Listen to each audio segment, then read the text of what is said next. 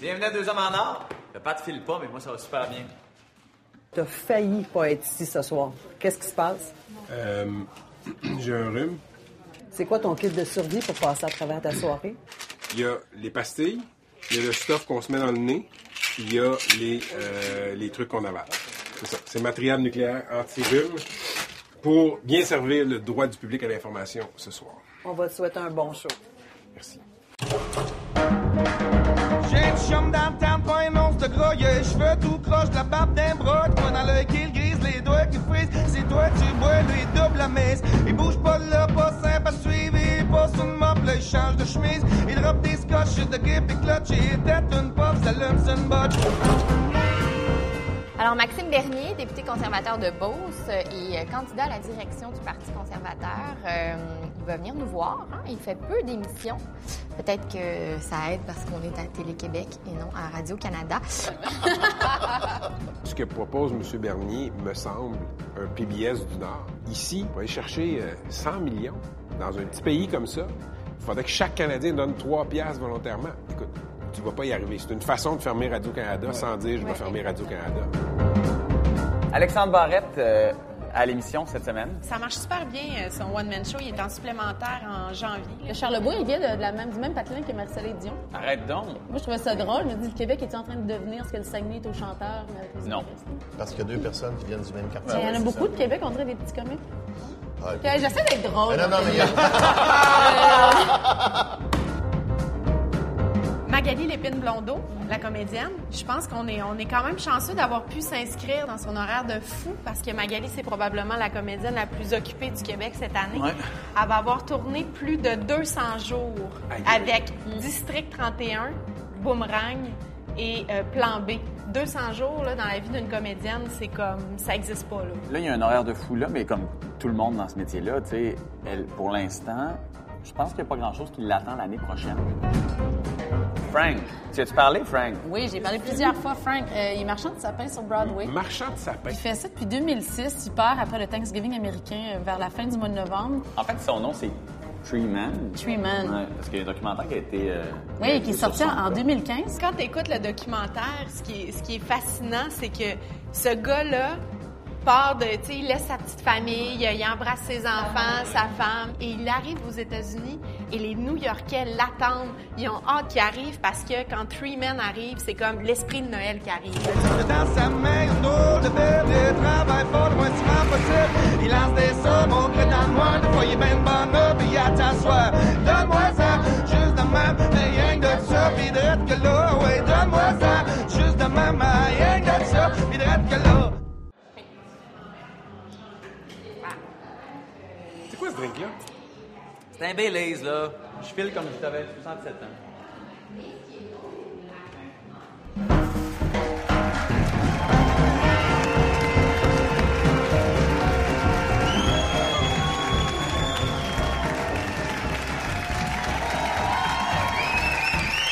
Hey, bonsoir, bonsoir. Bienvenue à Deux Hommes en Or. Ah. On commence avec des nouvelles locales, très locales. Euh, la ville de Montréal a décidé de faire un peu comme New York, un Ouais. peu, en installant un gigantesque arbre de Noël en plein centre-ville. Oui, oui, mais vu que l'arbre souligne aussi le 375e anniversaire de la Ville de Montréal, ils ont choisi un sapin qui a l'air d'avoir été coupé il y a 375 ans. qui est pas assez fourni. Bon, le gouvernement Couillard va débloquer 175 millions pour désengorger le système judiciaire, hein, parce qu'il y a beaucoup de gens qui trouvent que les délais étaient devenus beaucoup trop longs. Oui, beaucoup de gens, mais pas, euh, pas Nathalie Normando, qui, elle, a mentionné qu'elle n'avait pas de problème à attendre son procès jusqu'en 2075. Ça la dérange pas. Bon, euh, toujours avec les libéraux, ils Ouais. ont connu des élections partielles très difficiles et, et Philippe Couillard s'en est étonné, hein, parce que selon lui, le Parti libéral a littéralement sauvé le Québec. Hmm. Les gens rient. Tu sais que ça fait maintenant 13 ans sur 14 que le Parti libéral sauve le Québec. On les remercie. Franchement, bon du cœur. Euh, bon, euh, une semaine sans nouvelles de Donald Trump n'est pas une vraie semaine. Euh, donc, il a menacé Boeing d'annuler une commande euh, d'avion. Oui, parce que l'avion en question, euh, c'est deux avions Air Force One. Hein? Et le prix serait passé de 3 à 4 milliards de dollars. Oui. Trop cher pour lui. Oui. Donc, Air Force One, suivez-moi là, ça fait comme le CHUM. À la différence que dedans, il y a juste un malade. T'as pas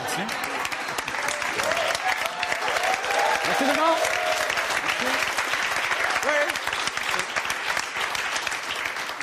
Hey, on a appris qu'en 2014, le gouvernement Harper se préparait secrètement à un troisième référendum au Québec. Ça, c'est drôle. Hey, euh, c'est-tu moi ou, euh, ou depuis une couple d'années, il y a juste les souverainistes qui se préparent pas pour un référendum?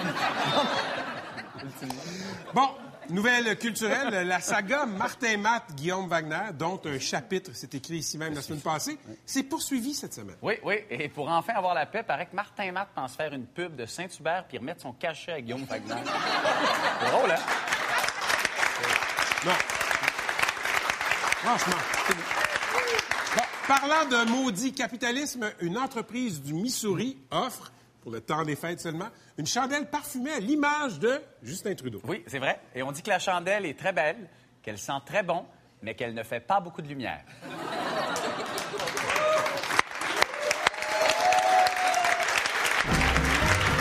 Ce soir, à deux demandeurs, on a sorti le gars de la bosse, mais la bosse n'est pas sortie du gars. L'aspirant chef du Parti conservateur, Maxime Bernier. Elle est partout, mais nous, on est surtout contents qu'elle soit ici. Magali Lépine Blondeau est avec nous. Lui, il sait comment passer ça, un sapin. François Leroy des arbres de Noël sur Broadway. Un gars imparfait, mais pas tant que ça, Alexandre Barrette.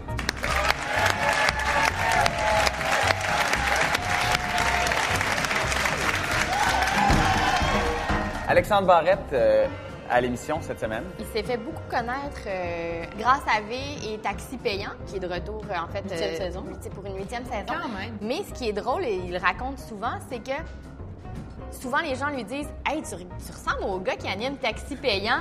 Puis il dit Oui, c'est moi. Ben non, tu sais, il se fait jamais reconnaître dans la rue, ce gars-là.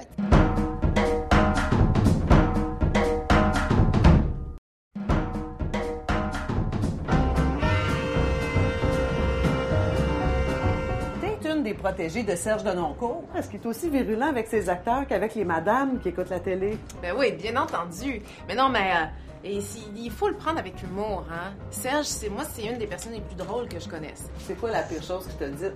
Oh mon Dieu, je les compte plus. C'est euh, Serge, euh, c'est, je veux dire, il a commenté euh, mes prises et mes pertes de poids, euh, il a ri de mes échecs amoureux. euh, c'est un dictateur sur scène, euh, il nous imite, mais il faut laisser son orgueil de côté. puis, puis il faut savoir rire de soi, comme lui est capable de le faire d'ailleurs. C'est quelqu'un capable d'une grande autodérision. Et, et c'est pour ça qu'on l'excuse d'aller aussi loin aussi à l'endroit des autres.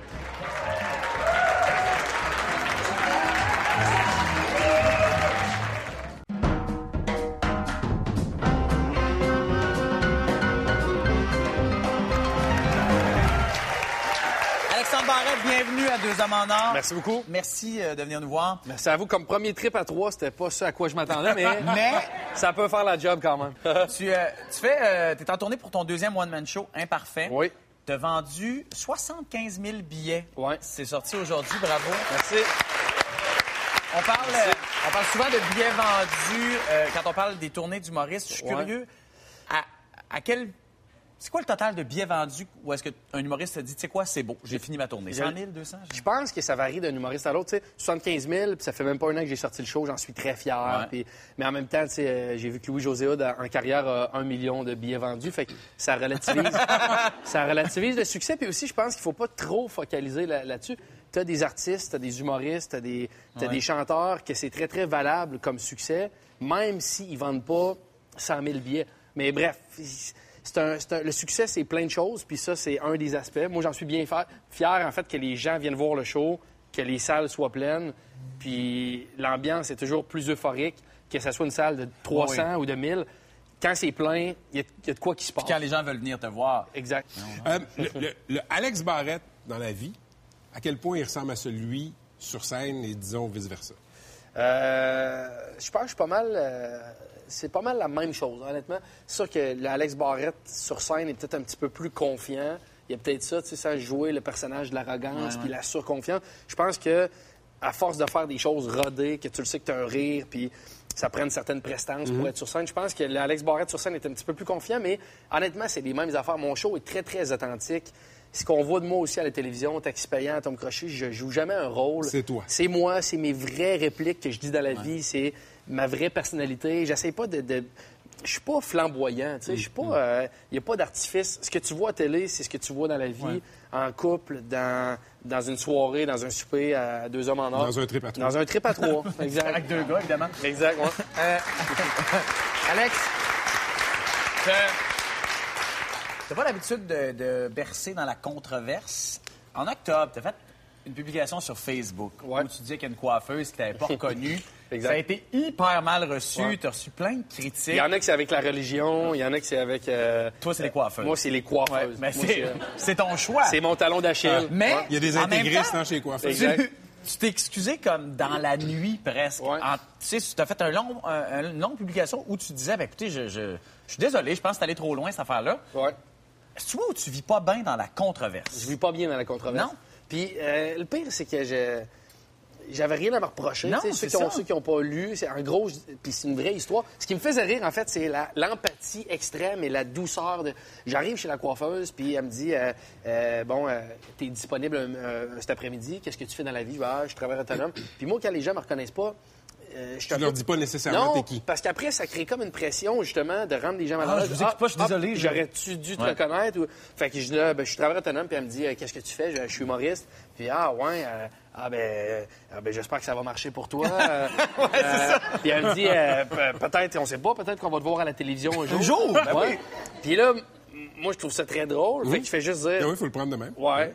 Peut-être un jour, on me verra à la télé. Ouais. Puis je fais juste écrire ça avec aucune arrogance ou euh, elle aurait dû me reconnaître. Et là, ça a été. Des fois, les réseaux sociaux Ouais. créent des bijoux comme ça. Ça a été reçu comme si t'étais arrogant. Comme si je, je me plaignais qu'elle aurait dû me re- reconnaître. Puis il y a même des, des- sûrement des collègues à elle qui m'ont écrit avec des, des messages de violence extrême pour la situation. Puis là, j'ai senti. Puis surtout, moi, c'était est-ce qu'elle s'est sentie humiliée? Est-ce Ouais. qu'elle. Fait que j'ai écrit une publication pour dire. euh, puis finalement, je l'ai invitée à mon spectacle. Elle est venue voir le show. Moi, tant qu'avec elle, c'est réglé, ça va. Je lui ai même texté pour dire est-ce que tu as vu le show? Est-ce que, est-ce que là, c'est cool? Ça? Puis elle m'a réécrit. Elle m'a dit ouais, je suis allé voir ton spectacle, c'était très bon. Puis elle m'a dit d'ailleurs, si jamais d'autres personnes veulent y aller, ben, il me semble que c'est sur alexandrebarrette.com. C'est ça, toutes les dates sont Alexandre- indiquées. alexandrebarrette.com. Hein? c'est weird, là. C'est comme too much. Je trouvais ça spécial. C'est- pas dit alexandrebarrette.ca. Non, non, elle a dit alexandrebarrette.com. Elle m'a dit toutes les, les dates sont affichées. Ouais. voyons. Tout, t'es vraiment un professionnel de la plug. Bravo. Comme ça, Hey, tranquille. ils vont me réécouter. Ils vont me trouver minable, honnêtement. Ils vont me trouver minable. Pas grave, on va savoir que c'est sur alexandrebarrette.com. Exact, exact. Martin Matt est venu la Ouais. semaine passée. Ouais, j'ai regardé, je Je sais pas si tu as entendu parler de ça. Il y a une controverse avec un autre humoriste, Guillaume Wagner. Là. Euh, Oui, j'ai entendu euh, parler de, ça. Guillaume c'est, c'est, euh, a- critiqué sa décision de faire de la pub pour, pour Maxi. Ouais, Toi, là, ouais. si Jean Coutu te demandait d'être son porte-parole, comment tu réagirais? Moi, je ferais pas de la publicité si c'était contre mes valeurs. Pour, pour un hypochondriaque comme toi, Jean Coutu, me semble, ça fitterait bien. Ben, sais-tu quoi? Ouais. Jean Coutu ou une autre pharmacie, ça, je serais game. Si j'avais, un, comme Martin Matt a eu pour sa pub de Maxi, euh, Liberté. liberté de création, puis que, ultimement, que le produit, je le trouve drôle. Que c'est drôle, puis que c'est euh, une compagnie que j'endosse, oui, je le ferais. Mais toi, tu as fait de la pub pour, Ouais. euh, pour une chaîne de pizzeria, Boston Pizza. Exact. Euh, je connais pas le site web. Mais, es-tu payant à ce point-là, disons, faire de la pub, mettons, pour Maxi? Ben écoute, il faudrait en parler à... Tu as eu Martin Matt... euh, J'ai- mais dû- pas demandé, on a parlé d'autres choses. Mais c'est Ben, à quel, c'est à quel point c'est payant, mettons? Ben, assurément dans les, six- dans les six chiffres. Là. OK. Puis euh, j'ai le feeling que le premier des six chiffres, c'est, c'est pas un 1. c'est le feeling que j'ai aussi. Je vais pas dire c'est quoi le montant, mais on dirait que j'ai le feeling que c'est un 8, mettons. mais, C'est ça. Dans ces eaux-là, là. ben, je sais pas, en fait. Encore là, peut-être Martin Matt va, va regarder l'émission puis il veut me péter la gueule. Ben, euh, Parce je veux dire, hey, je le ferais pas pour si peu. exactement. Ouais. Euh, T'animes euh, pour une huitième saison Taxi payant Ouais. euh, à V. Exact. Euh, on sait que texter au volant, c'est dangereux. ben, tout le monde connaît ça parce que le, le public de, de, de Télé-Québec est exactement le même. C'est la même. que- Je te dirais que c'est deux que- cercles concentrés. Exactement. Ouais. On parle d'une même et grande famille, souvent. V Québec, qu'on appelle nous autres aussi. Exact. T'animes Taxi payant Ouais. à V, c'est la huitième saison. On sait que texter au volant, c'est dangereux. Ouais. Animer au volant, là, C'est un peu dangereux. Il parlait à quelqu'un de trop Oui. d'émotif. Non, non, non. Mais c'est c'est un peu Hey, dangereux. lui, il suit le- l'entrevue depuis le début, il est zen, mais là... Euh, Mais c'est pas déconcentrant. C'est déconcentrant. Oui. Ma première saison, c'était délicat parce que tout était nouveau pour moi. C'est très, très demandant. Moi, on me parle dans une oreillette, vous le savez, c'est quoi, Ouais. vous avez ça, mais en plus, tu conduis, la conduite à Montréal, ça arrive à l'occasion, euh, moins ces temps-ci, mais à l'occasion, il y a quelques travaux. Euh, Non, Ouais. Faut pas être chanceux. Ouais. Puis euh, bref, ça me demandait beaucoup. J'arrivais chez nous après une journée de taxi payant, 8 heures le tournage, brûlé comme si j'ai couru un marathon. Puis je me disais, c'est c'est pas vrai que c'est si demandant, mais c'est toute la concentration. Maintenant, le réalisateur m'a dit, Alex, c'est un show qui est monté, on peut couper. La priorité, c'est la sécurité, c'est la conduite, c'est la route. Si tu veux me dire, des fois, je leur parle à l'équipe puis, ou parler aux concurrents, dire, hey, dans deux minutes, je vous reviens. Juste tourner à gauche ici, ou peu importe. Ouais. Une chose à la fois, C'est ça. Fait que maintenant, je me permets de ça. Fait que depuis la saison 2, c'est un show qui est beaucoup plus sécuritaire. Puis ça devient. que- ça de- T'es moins un danger public. Ouais, et, et je salue les, les concurrents de la saison 1. Merci d'avoir été nos cobayes. Alex, euh, tu, euh, on parlait plutôt de la coiffeuse qui te reconnaissait pas. Écoute, ça fait 15 ans que tu es sorti de l'école d'humour à peu près. Ouais. Il y a encore des gens qui te croisent dans la rue puis qui te disent Hey, tu ressembles au gars Écoute, qui anime ta J'ai un gag là-dessus dans mon show, mais là, une nouvelle anecdote qui est du flambant neuf, Ah ouais, qui est un petit bijou. Je m'inscris dans un gym parce que je suis rendu un peu dodu. Je Ah, suis rendu regarde. avec des, des- des petits seins mous. Des petits seins mous aussi. exactement. Mais ouais, on non, t'es parfait, t'es parfait, Ah. en fait. Mais je m'inscris dans un gym. Et euh, la fille me dit, ben, va t'entraîner, puis viens prendre ta carte après ton entraînement. Et quand je vais prendre ma carte, c'est une autre fille. Ouais. Puis je dis, ouais, on m'a dit de venir chercher ma carte. Puis je te jure, là, je, je te jure que j'invente rien. La fille me donne ma carte, puis elle dit, le même nom que l'animateur de Payant. Puis je te, je te le jure. Je te le jure! À, à quel point! Mais À c'est quand quel- même débile! À Je quel point je suis pas reconnu? Pour que quelqu'un voit le nom, Bois se ça. dise, Bois. se dise, ah, ouais. Fait que j'ai dit, ben non seulement euh, j'y ressemble, c'est moi, puis fait comme, ah ouais. Euh, Tu sais, c'est- c'est quand même très drôle. Ouais. Mais un moment donné, là, Ben- c'est-tu comme gossant? Euh, non. Non, parce que ça, c'est- l'ego, euh, l'ego est une bête euh, Ouais, ouais. qui peut prendre beaucoup de place. Mais tu sais, moi, je suis. zéro cheesy, là, zéro quétaine, zéro. Je suis chanceux, je suis privilégié. Ça fait 14 ans que je fais ce métier-là. Je suis toujours là. Puis je trouve que ma carrière est en ascension. Rien de. Aucune ascension vertigineuse, Ouais. mais toujours en ascension. Je sens que je suis un artiste qui est toujours meilleur. Fait que, tu sais, c'est un détail de ne pas me faire reconnaître. C'est pas, euh, ça serait que l'ego de me faire dire Ah, il faudrait que je me fasse plus reconnaître. Ça va, tu sais. Ça- On, on t'aime, Alexandre Barrette. Ben, je t'aime Merci aussi. Merci beaucoup. voir. Merci. Ah ouais, Merci. pour euh, ton Hey, t'as spectacle, c'est alexandrebarrette.com. Ouais.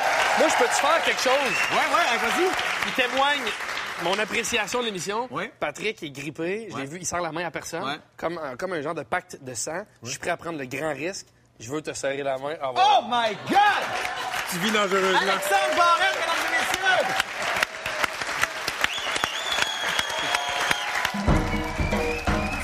c'était le deuxième débat euh, à la course à la direction du Parti conservateur. Il faut dire qu'il y a 14 candidats dans cette course-là et aucun des 14 candidats ne se démarque vraiment. Mais ferait-il un bon chef, selon toi?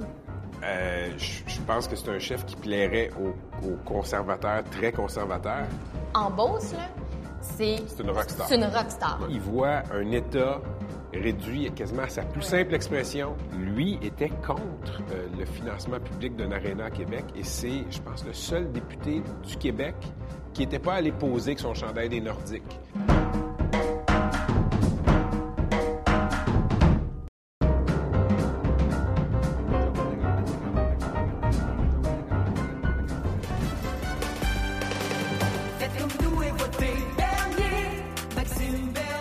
Fait votre marque avec un fameux jingle lors de la dernière élection fédérale. Vous avez créé des attentes. On s'attend à un jingle là, pour la course à la chefferie. Est-ce que vous travaillez, vous êtes en Je studio? travaille là-dessus. J'ai déjà euh, le couplet de composé.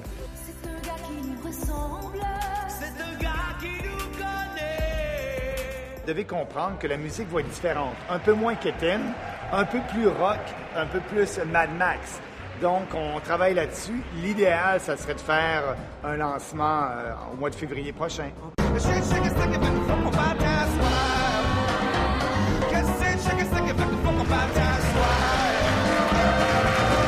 Maxime Bernier! candidat euh, au poste de chef du Parti conservateur. Bienvenue à Deux Amendeurs. Merci. On va commencer avec un enjeu qui vous a valu beaucoup d'attention euh, cette semaine. Votre idée de réduire Radio-Canada, disons, à sa plus simple expression. Euh, Nommez-moi donc trois émissions de Radio-Canada qui ne devraient pas être en nombre. Bien, premièrement, c'est pas sa plus simple expression. Je veux faire en sorte que Radio-Canada ait un mandat, un mandat précis, un mandat plus d'actualité, moins, je dirais, moins de d'émissions de variété, mais aussi, Radio-Canada a un rôle à jouer. Je veux pas qu'il vienne en compétition avec le secteur privé. Mais disons, Ça, votre Radio-Canada idéal Ben, il y a- quelles trois ben, émissions? Il n'y aurait pas d'émission de cuisine euh, le midi, euh, parce qu'il y en a dans le secteur privé. Il y aurait euh, moins d'émissions pour enfants. euh, en- et le sport, exemple, Radio-Canada, ils veulent avoir les Jeux olympiques. là. donc, Radio-Canada n'aurait pas le droit d'avoir le sport parce que ça existe dans le privé. Je veux qu'il offre quelque chose de différent que les télédiffuseurs privés. Mais là, vous m'avez parlé de secteur d'émission. Oui. Maintenant, trois émissions. Vous voulez que j'ai tout le monde en Oui, parle, non, hein? non, non, mais je, je veux, je veux- je veux vous entendre. Trois émissions qui ne devraient pas être en nombre. Euh, je ne suis pas le directeur de la programmation. Je ne pourrais pas vous Je répondre. le sais, Maxime, que vous êtes pas mais, mais je vais être bien honnête, j'écoute pas beaucoup la télévision. OK. Ça fait que là-dessus, là, je ne je sais pas de quoi vous parlez d'abord. Non, non, non, non. oh, ouais. Non, non, je sais de quoi je parle. Non, non, mais je- Je sais de quoi je parle. Ce que je veux dire, ce que je veux vous dire, c'est bien simple. Je veux vous dire que les sous qu'on met dans Radio-Canada doivent être, doivent être dépensés de façon plus efficace et non pas concurrencer le privé. C'est ça la base. Donc, le mandat de Radio-Canada, je veux avoir plus de... Je vais vous dire qu'est-ce que je veux de plus. Puis les gens directeurs de la programmation décideront quoi couper. Je veux plus de, de représentants à l'étranger, de journalistes qui vont être des correspondants à l'étranger. Je veux plus de journalistes qui sont partout dans le Canada, qui nous parlent de l'histoire du Canada. Euh, je veux plus de grands reportages. Qu'est-ce qui se passe dans le nord du Canada? Donc, c'est ce que je veux. Ce que je veux... ça coûte cher, ça. Oui, ça coûte cher. C'est pour ça que vous je dis... couper Non, c'est pour ça que je dis que le budget d'un milliard de dollars va être un peu moins qu'un milliard de dollars, mais je ne sais, pas combi- je sais pas combien, parce qu'il faut regarder ça, mais il y a une transition qu'on doit faire vers le modèle PBS. Donc, contrairement aux autres candidats à la course à la chefferie, je ne veux pas démolir Radio-Canada. Je veux qu'il y ait un Radio-Canada différent qui nous parle de la culture canadienne. Je vous regarde aller Oui. depuis des années et, pre- et- et de façon plus intense dans cette campagne euh, au leadership conservateur. Vous dites qu'il faut plus de liberté, moins d'État, Oui. euh, presque tout déréglementé. Dans le fond, Maxime Bernier, votre pays idéal, ce sont les États-Unis du Canada. Non, parce que les États-Unis Parce réglementent... que ça ressemble beaucoup à ça, ce que le pays idéal que vous décrivez. Non, non, non. Les États-Unis sont très réglementés, ils sont très protectionnistes. Euh, on- si on regarde le, le commerce, est- on regarde le nouveau président là, qui est très protectionniste, qui veut protéger les emplois en diminuant la liberté, la liberté de commerce. Moi, je crois que l'État canadien a un rôle à jouer, un rôle à jouer dans ses champs de compétences. On doit respecter la Constitution. Oui, le, le- le gouvernement du Canada ne devrait pas subventionner les grandes entreprises comme Bombardier et GM. On force les petits entrepreneurs de partout derrière le Canada de payer des taxes pour donner ça à des compagnies multimillionnaires. Ce que je voudrais qu'on fasse, c'est qu'on baisse les taxes et les impôts de tous les entrepreneurs au Canada. Mais ce que vous Donc, dites, c'est que- l'État a un rôle à jouer. Si rôle- Bombardier vient à, euh, dans le bureau de Maxime Bernier, premier ministre, et dit on a besoin d'un milliard de dollars, Ils sinon l'auront on pas. s'en va, Ils l'auront pas. et vous allez vivre avec les pertes d'emploi. Et même chose pour GM. Comme Et, vous allez vivre avec les pertes d'emploi. Oui, mais il y a des emplois qui vont se créer ailleurs. Ça sert à quoi? Si on doit subventionner les emplois, ça veut dire que l'entreprise n'est pas compétitive. Mais c'est pas un peu théorique, ça? Non, c'est pas théorique. C'est ça, c'est ça la liberté. C'est ça, le- le- le- avoir un pays qui est, qui est libre. Et l'important d'avoir plus d'entreprises, c'est de baisser les taxes et les impôts des entreprises. Je veux abolir l'impôt sur les gains en capitaux. Je veux baisser les taxes et les impôts des corporations de 15 à 10% Je veux baisser l'impôt de tous les Canadiens en, en faisant en sorte d'avoir deux taux d'imposition. Donc, c'est en redonnant la richesse aux gens qu'on va créer les emplois, mais c'est pas moi qui vais en créer, c'est le secteur privé. Vous avez été ministre de l'Industrie? Oui. Pourquoi vous n'avez pas fait tout ça à l'époque? Mais j'ai essayé de le faire. Euh, exemple, euh, mais dans un cabinet, on ne gagne pas toutes nos batailles. Et euh, certaines batailles, je vais vous parler, exemple, l'abolition de la gestion de l'offre. Oui. Au cabinet, au caucus, j'étais très réputé pour ça, pour abolir ces subventions-là qu'on donne à des privilégiés. Et c'est l'ensemble de la population En qui agriculture, En agriculture. La gestion de l'offre, c'est les œufs, le lait et le poulet. Le on paye, lait, oui. on paye Sirop le, double- d'érable. le sirop d'érable. On paye le double du prix pour ça si on compare aux autres pays pour maintenir un cartel en place. Moi, je veux que les prix soient plus bas, qu'on ait de la compétition. Mais ça, ça ressemble aux États-unis. Non, ben, euh, on est les seuls pays au monde qui a un cartel comme ça. Tous les autres pays en Mais Europe. tous les, tous les pays ont leurs petites particularités, M. Bernier, en même temps. Mais, mais je ne veux pas que le Canada soit comme les États-Unis. Euh, On est Mais ça distinct. ressemble à ça quand j'imagine le pays dont vous parlez. Non, non, non. Un pays de liberté, c'est pas les Américains. Euh, est un peu libre, quand même. Ben, regardez, si on parle de la Suède, beaucoup de, de Canadiens et de Québécois parlent le modèle Oui, suédois. oui. En Suède, il y a des hôpitaux privés. Il y a plus de privés, puis ça va très bien. Puis tout le monde a une couverture universelle de la santé. Euh, le, le- le modèle américain n'est pas mon modèle. Sur un spectre, là, Oui. disons la gauche, c'est Québec solidaire. Est-ce que. Oui, on s'entend là-dessus, oui. hein? Êtes-vous à droite de Stephen Harper? Ben, moi, je suis un gars qui prône plus de liberté puis moins d'intervention de l'État dans notre vie de tous les jours. À ça, si vous regardez mes politiques actuellement, je, pro- je pro- je propose des politiques qui vont amener plus de liberté. Et donc, oui, je suis différent de M. Harper. Euh, À, droite de Stephen Harper? Bien, j'aime pas utiliser le terme gauche-droite, mais si vous utilisez ce terme-là, plus à droite, plus de liberté, ça veut dire plus à droite. OK, parfait. Euh, moi, il y a une question. Sur le point de vue économique. Ça- je vais vous étonner, OK? Je vais faire une confidence. Quand vous avez critiqué les mots trop élogieux de Justin Trudeau par rapport à Fidel Castro quand il est décédé, euh, j'étais d'accord avec vous. Là, je Ah, me suis pincé, mon j'ai dit, Dieu. my God, je suis d'accord avec Maxime Bernier. Euh, mais, mais je veux vous amener sur un autre terrain. Quand votre premier ministre, en 2015, a réagi à la mort du dictateur saoudien, euh, il y a eu des mots très élogieux. Effectivement. il y a- Ça vous a-tu fait honte? Mais il n'aurait pas dû faire ça. C'est une erreur. M. Trudeau était beaucoup trop élogieux. Oui, parce qu'il n'a pas rappelé que c'est un dictateur. Ben oui, il n'a pas souligné ben- même. ben, c'est ça qu'il fallait faire. Et, En mais, filigrane. mais- mais mon chef fait la même erreur. Oui, je suis d'accord avec vous. Il semble qu'on ménage beaucoup. Je, je vous pose la question parce que vous avez été ministre des Relations euh, internationales, des Affaires extérieures. Il semble qu'on ménage beaucoup l'Arabie Saoudite, qu'on ne dit pas que c'est une dictature, qu'on ne dit pas, et, et quand je dis on, c'est l'Occident dont fait partie le Canada, on ne dit pas qu'il y a des, euh, des brimades épouvantables aux droits de l'homme là-bas, etc. Êtes-vous game de répéter après moi que l'Arabie Saoudite, c'est une dictature qui ne respecte pas les droits humains? L'Arabie saoudite est une dictature qui ne respecte pas les droits de l'homme.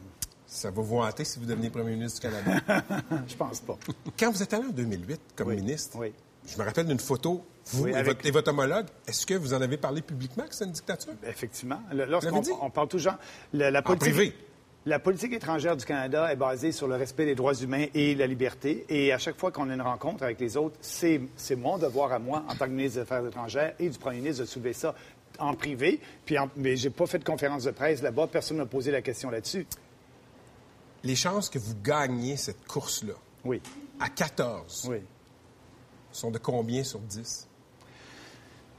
Bon, je dirais 8 sur 10, 9 sur 10. Qu'est-ce qui vous fait dire ça? Bien, c'est les faits.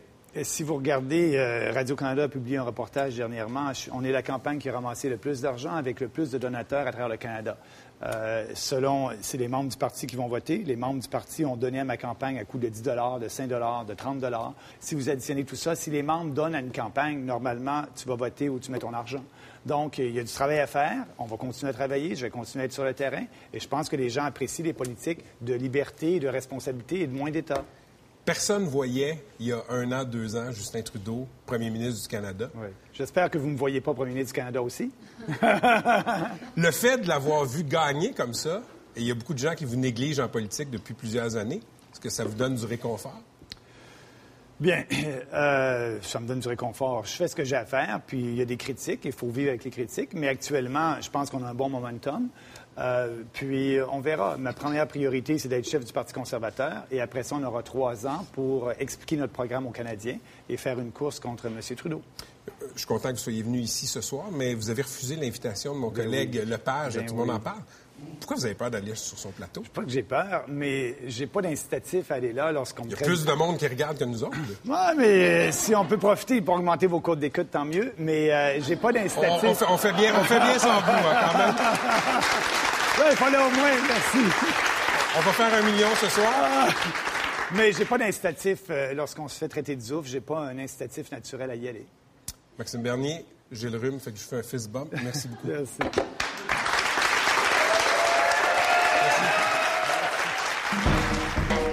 On sait peu de choses pour l'instant de Plan B qui s'en vient euh, ce printemps à Série Plus. Autrement que euh, c'est c'est un, un espèce de thriller psychologique Avec Louis un Morissette, homme... Elle fait la blonde de Louis Morissette. Elle fait la blonde de Louis Morissette. Puis ce qu'elle me disait, c'est qu'elle n'a jamais eu un rôle, un aussi gros rôle comme ça à la télé. Je pense qu'on devrait avoir un extrait en primeur pour l'entrevue euh, de ce soir.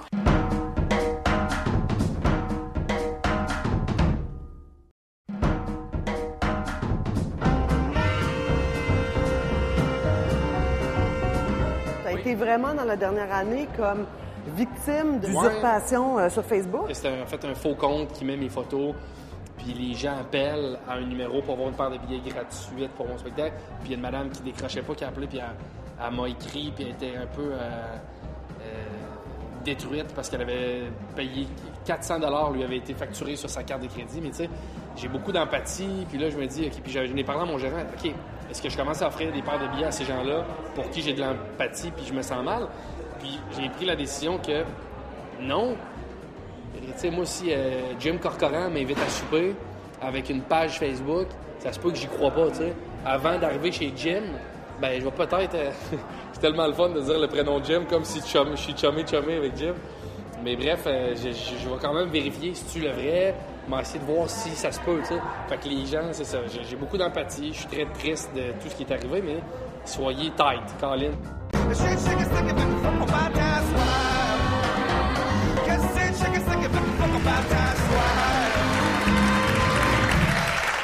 Magali Lépine-Blondeau, merci de venir nous voir à Deux Hommes en Or. Ça me fait plaisir. Euh, écoute, euh, dire que tu es occupé, c'est un euphémisme. C'est temps-ci, tu joues le rôle, euh, un rôle central dans District 31, la quotidienne à Radio-Canada. Tu tournes pas mal tous les jours, Mhm. dès 12 heures par jour. C'est intense. Comment tu vas? Ça va bien. Ouais? Oui. Euh, ça va bien parce que d'abord, euh, je, m'étais vraiment préparée euh, psychologiquement puis physiquement aussi pour le projet. Euh, puis ensuite, parce que euh, je suis vraiment très bien entourée, et dans ma vie personnelle, mais et sur le plateau. Euh, on travaille avec une équipe. je- tout le monde travaille d'arrache-pied pour que ça fonctionne, puis on y arrive. Tu sais, c'est- District 31, c'est un succès. C'est pas un petit succès, là. C'est le million chaque jour à Radio-Canada. Ouais. C'est incroyable. Personne ne s'attendait à ça, je pense. Est-ce que toi, c'est au-delà de tes attentes? Oui, ben oui. Je veux dire, quand tu es rentré là-dedans, c'était quoi tes attentes? Euh, passer au travail. Ah oui? être la- capable. Ah oui? J'avais plus de crainte que d'attente, Ouais. en fait. Je me mesurais à moi-même. là. Je- Ouais. J'avais jamais euh, euh, affronté, parce que je, je le voyais un peu comme ça, Ouais. un défi aussi grand. Donc, j'avais pas d'attente. Est-ce que, tu sais, les quotidiennes à Radio-Canada, on en a parlé beaucoup. Tu sais, District 31 maintenant, mais il y a eu Virginie, il y a eu 30 vies. On parle beaucoup de, de l'usine à faire de la télé. À un moment donné, Mhm. ça devient tellement intense que ça, ça en devient de la saucisse. Est-ce que c'est le constat qu'on peut faire? Euh, moi, je veux pas en parler comme, euh, comme de l'usine, Ouais. parce que ça serait, euh, euh, ça serait vraiment réducteur, parce que c'est- pas l'approche qu'on a. Euh, tous et chacun euh, travaille au quotidien. Euh, fait, on fait pas un travail pré-mâché. OK. Euh, J'y mets autant d'énergie, de cœur, d'intelligence que pour n'importe quel projet. C'est juste que oui, le rythme est accéléré. Est-ce que le rythme de la télévision change? Euh, oui. Ouais. Euh, le rythme de la quotidienne, c'est un truc vraiment particulier. Euh, on me demande souvent, par les temps qui courent, si on est en train de créer un précédent Ouais. avec les codes d'écoute qu'on a, puis le rythme auquel on tourne. Mais en même temps, il faut vraiment savoir que dans la quotidienne, on D'abord, le, secret est vraiment dans l'écriture. Euh, on relate les choses euh, plus qu'on les montre. Euh, ensuite, on tourne la grande majeure partie du temps en studio, ce qui limite les impondérables. Et, et- et donc, c'est ça qui nous permet de sortir autant d'épisodes Ouais. en si peu de temps. Tu sais, tu, tu vis en ce moment le rêve de tous les comptables de comédiennes. Là, tu tournes 200 jours cette année. C'est un peu fou, mais quand tu tournes tant que ça, quand tu travailles tant que ça, c'est toujours le problème de prévoir, de se dire qu'est-ce qui va arriver demain, qu'est-ce qui va arriver la semaine prochaine, l'année prochaine. Est-ce que ton avenir te stresse, Magali?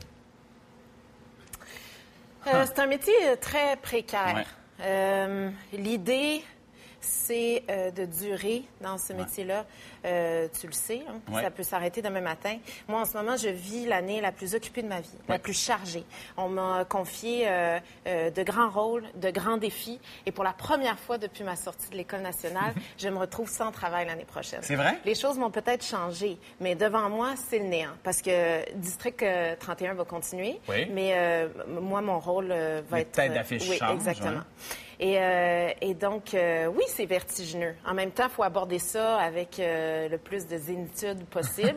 Puis, ça me fait réfléchir euh, à non seulement à l'actrice que j'ai envie d'être, mais à l'artiste que j'ai envie d'être. Est-ce que là, je vais être appelée à créer mon propre travail? C'est une question que je me pose Il y a un travail à moment. faire, c'est ça, c'est qu'il va falloir que tu. ben, c'est une job de bras pour trouver ce que tu vas faire aussi. Pas une job de bras, mais euh, peut-être que ça sera le coup d'envoi à certains désirs que j'ai euh, depuis longtemps, peut-être euh, ceux de l'écriture, euh, peut-être explorer d'autres d'autres formes d'expression, peut-être le documentaire, je sais pas encore, je, je sais pas. OK. Je veux revenir à ta dernière question. Question. Dis-moi tout. OK, sur le rythme de tournage, euh, je t'ai répondu du mieux que je peux, mais j'en ai un petit peu marre qu'on pose cette question-là aux acteurs. Parce que d'abord, on est au bas de l'échelle décisionnelle. Euh, Vraiment? Oui, vraiment. Ensuite, on crachera pas dans la main qui nous nourrit. Ouais. Puis, euh, euh, oui, il faut réfléchir à, à la télé qu'on fait, euh, la façon dont on veut la faire, puis préparer l'avenir aussi, parce que la télévision est en train de changer. Il y a d'autres plateformes qui, qui prennent beaucoup d'expansion. Ici, on, on rivalise avec des productions qui viennent du monde entier. Mhm. Mais là, il faut questionner les producteurs puis les diffuseurs. Mais c'est beaucoup les, les acteurs qu'on questionne là-dessus. Puis on, on est comme coincés. Ben, vous êtes les têtes d'affiche, inévitablement, puis c'est à eux qu'on parle. Mais Ouais. il y a peut-être des producteurs à qui il faut poser la question. Peut-être. Si tu, tu vas participer dans une autre série, on parle de ton horaire chargé, Plan B, qui va être diffusé à Série Plus en mai prochain. C'est l'histoire d'un gars qui veut retourner dans son passé pour corriger des erreurs. Euh, on, on parle d'un couple, tu joues la, la fille, Louis Morissette joue le gars. On a un extrait, c'est une primaire. Oui, je te jure. Ah, j'ai rien vu, moi. Ça va? On est quelle date, là? 18? Regarde, t'es bien bizarre.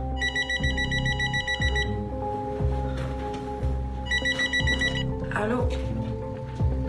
Non, c'est correct, je te réveille. Ouais, bonne idée. Mais c'est bon, c'est bon, à la maison, c'était la. T'es un amour, Ben. Bye. Le souper de fête de ta mère. Ouais? T'es au courant? Ben oui. Ben en fait, c'est la fête de ta mère. Il va sûrement y avoir un souper demain, hein? On y va? Tu me niaises, tu veux jamais venir chez mes parents. Ben là, oui. Ça va, Phil? Qu'est-ce qui se passe?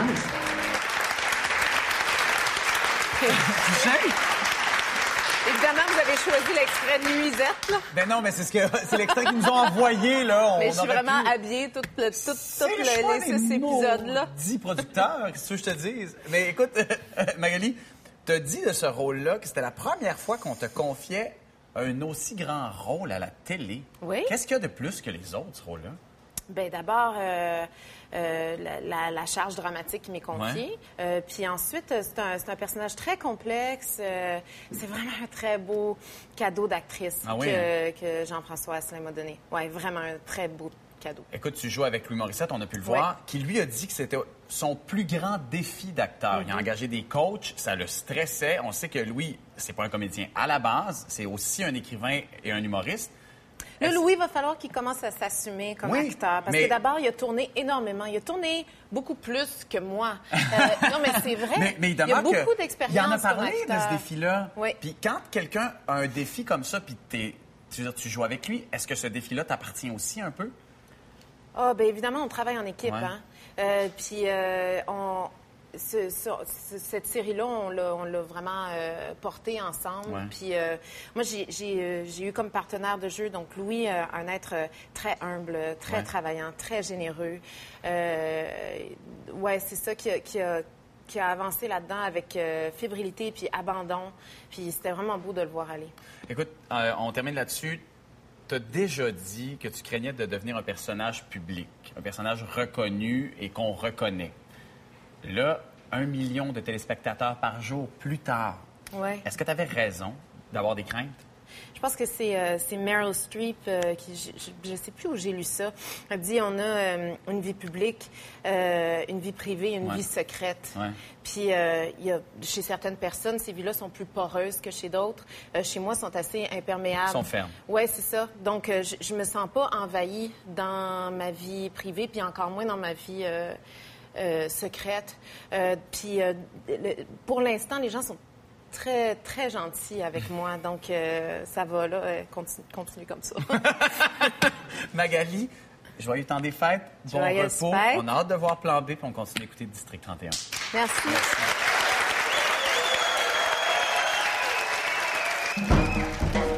Frank, tu as-tu parlé, Frank? Oui, j'ai parlé plusieurs fois. Frank, euh, il est marchand de sapin sur Broadway. Marchand de sapin. Il est vraiment top, François. Il est vraiment top. Moi, j'aimerais ça l'entendre sur sa perception de la qualité de notre sapin vedette maintenant, le sapin de Montréal.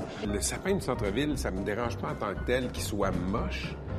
C'est le processus qui a mené à cette mocheté-là. C'est comme, OK, on, on va faire comme les Américains. En fait, on va topper les Américains. Comme si on avait ces moyens-là, nous autres.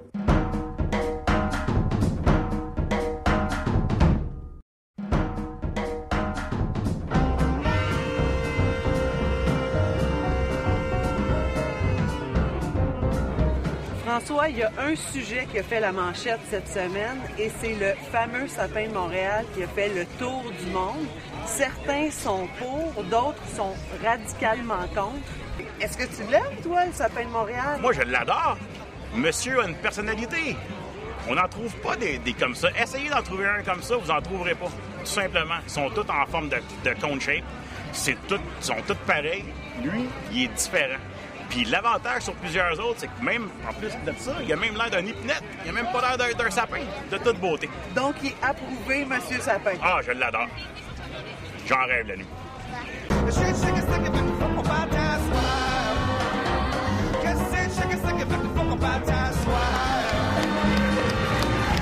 François, alias Treeman, bienvenue à Deux Hommes en Or. Merci beaucoup. François, ça fait plus de dix ans que tu vas à New York, que tu passes un mois là à vendre des sapins loin de ta femme, de tes trois enfants. C'est quoi le problème? Le marché du sapin au Québec n'était pas assez gros pour toi? Ah! Je dirais que je les vends mieux en anglais. OK. Ah ouais? En Ici, partant. euh, Non, c'est que New York, euh, premièrement, c'était à la base, c'était le trip d'aller à New York. Évidemment. Tu t'en vas à New York. En plus, moi, je suis tombé sur Broadway. OK. Une petite Donc, rue. centrale. C'est une petite rue à Oui. Manhattan. Ouais, La ouais. ruelle, Euh, ouais. Relativement low profile. Uh-huh, Euh, when you're on Broadway, il y a tout peut arriver. C'est la place où tu veux être un vendredi soir quand il y a une petite neige qui tombe tranquillement. Ouais. C'était devenu le sujet d'un documentaire. Ça veut dire qu'il y a une popularité, là. Oui, oui, mais c'est surtout que le- le- les deux réalisateurs, un des deux réalisateurs, John Reiner, je le connais depuis, il a été ma première famille cliente chez nous. OK. Avec qui on a eu beaucoup de plaisir, on a chanté, on a eu du fun. Lui, c'est un juif, il est marié à une chrétienne, puis ils font toutes les fêtes. Ah ben... ça, ça règle la question. Hanouka, Noël. Ça, ça règle la, la question. c'est- il y a- Ils sont, sont toujours sur le party. Le documentaire s'appelle Tree Man. Qu'est-ce que tu as que les autres vendeurs de sapins, et il y en a beaucoup à New York, il faut être allé, euh, des, des gens dans la rue, qu'est-ce que tu as que les autres n'ont pas? Quand je suis arrivé là, je me suis dit, qu'est-ce que je peux faire pour être différent des autres? Puis qu'est-ce que j'ai décidé de faire, c'est de créer un événement. Fait que tu fais De- pas juste le vendre. Je fais pas juste le, la vente, je veux que les gens aient une expérience. À New York, là, c'est bling-bling. Il y a du stock partout, il y a du monde partout, il y a des lumières partout, il y a des chars partout, il y a tout partout. Puis, à un moment donné, je me, je- je me suis dit, bon, ben, que- qu'est-ce qu'est-ce qui fait que les gens vont venir me voir par rapport à un autre? Ben, la chose, c'est que les gens, ils ont, ils ont eu du fun. On chantait des chansons. OK. Comme, par exemple, il y a- des familles qui arrivaient, un petit peu, gna, gna, gna, regardaient. Hey! Y a-tu moyen d'avoir du fun ici? On peut-tu avoir du fun en achetant un sapin de Noël? T'sais, Là, tu commences, les gens, ils se dérident un petit peu, puis ils ont du fun. Puis en tant que vendeur d'arbres, tu peux dire bien des affaires au monde que tu t'accepterais jamais que tu Fait que t'es un peu comme un vendeur d'arbres, animateur de camp de vacances. Absolument. absolument. Ouais, c'est bon, ça. J'ai jamais animé dans un camp de vacances. Je détestais les camps de vacances. Fait que c'est, c'est pas du tout, c'est même pas une question de métier ou quoi quoi que ce soit. Moi, je suis arrivé là, j'ai eu du fun. Ouais. J'ai eu vraiment du fun. J'ai vu des belles familles, j'ai vu du beau monde. Les gens pensent qu'à New York, c'est impersonnel. C'est pas impersonnel, New York. C'est un village. C'est un village. Je me retrouvais dans, dans une, dans une petite place. là. Tu vends, tu vends des, des- plusieurs centaines de sapins chaque année. Tu dois être capable de me dire, un, qu'est-ce qui fait un beau sapin? Puis comment on fait pour bien installer un sapin de Noël, pour qu'il dure, tu sais? Premièrement, Ouais. un beau sapin de Noël doit être vert. OK, ben j'en ai un juste là, bouge pas. Ça, ça c'est un beau sapin de Noël? Attention, Pat, tu vas perdre ton... euh, merci. Ça, c'est un beau sapin de Noël. Je sais pas s'il est beau, mais il est vert. en tout cas. Il est vert, ça, il est vert. OK, ça, on le sait. OK, après ça? Ça, c'est ce qu'on appelle un sapin baumier. Ouais. Le sapin baumier, c'est un, sapin natif du Québec. Ouais. Puis l'important, voyez-vous, ici, moi, j'entends plein de monde me dire Ah, ça sent bon. Ouais. C'est le fun. On est rentré tantôt. Ah, wow, ça sent. Là-bas, très peu de personnes me parlent de l'odeur. Les fraiseurs qu'on vend à New York, ça, on n'en vend presque plus maintenant. Les gens veulent un, un sapin qui a l'air du plastique. OK. Puis c'est important de le scier, pourquoi? Pourquoi? Parce que dans les premières 48 heures, c'est par là qu'il va boire. OK. OK? Ensuite, il y a une, une cire naturelle qui se crée sur la blessure. OK. Il va se finir par boire par la peau. Ah. C'est pour ça que c'est important d'avoir un stand qui est bien profond et qui a beaucoup d'eau dedans. OK. Fait que c'est pas- dans le fond, quand il y a un fond d'eau, c'est pas assez. Non, non, non. Il faut, faut qu'il... Oui. Ah, tu vois, ça s'est mis à sentir. On, on pourrait même y aller avec un « et le de... Non. OK, fait que là, on le met là-dedans. OK, c'est tout pour Deux Hommes en Or. Merci, François. La semaine prochaine, Hélène Bourgeois-Leclerc et Mathieu Baron seront avec nous. Bonne fin de semaine.